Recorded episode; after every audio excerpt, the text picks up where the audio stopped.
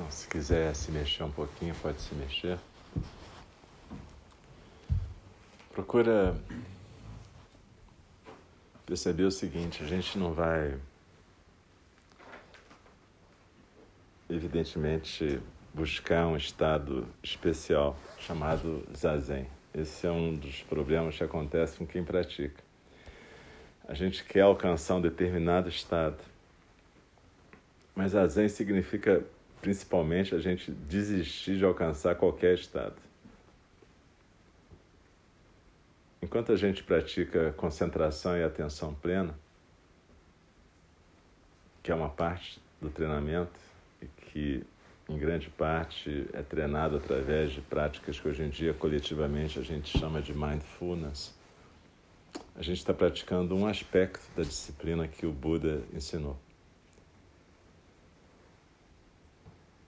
Mas o que ele dizia é que não tinha muito sentido você usar uma jangada para atravessar um rio e depois que atravessasse o rio, continuar carregando a jangada nas costas.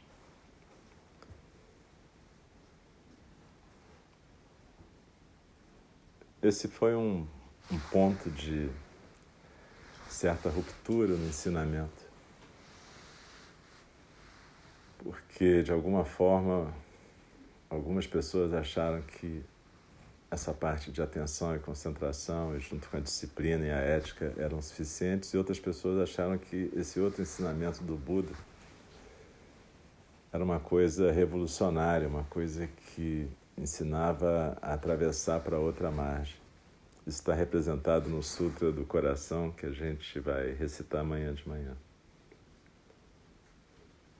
Mas, de qualquer jeito, a questão aí é muito mais você abrir mão de alcançar qualquer coisa do que acumular um conhecimento de outra coisa. Então, o que o Buda dizia sobre isso é que a gente devia praticar bastante atenção, concentração o tempo todo, nunca abandonar isso. Mas, na medida que a gente fosse criando intimidade com esse espaço aberto e ilimitado, em algum momento essa outra coisa ia acontecer. Mas não é uma outra coisa que a gente possa propriamente experimentar, porque tudo que o observador experimenta, num certo sentido, ainda é uma construção egóica.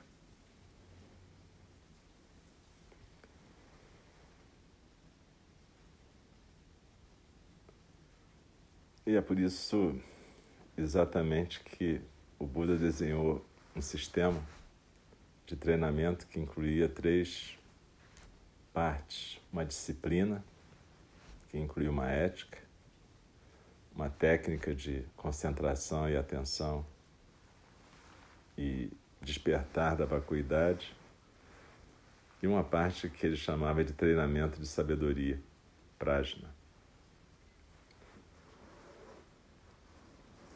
Enfim, a gente não tem a pretensão de, em três dias, chegar a esgotar esse assunto. A ideia não é essa. A ideia é que a gente tenha uma ideia de que a gente pode e deve praticar o zazen, mas que isso é um processo.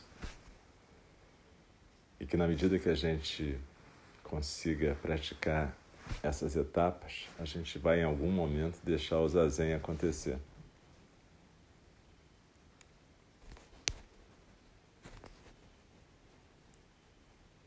A gente hoje, para terminar a nossa prática, a gente vai recitar juntos o Fukan Zazengi, que é o manual de meditação do mestre Dogen.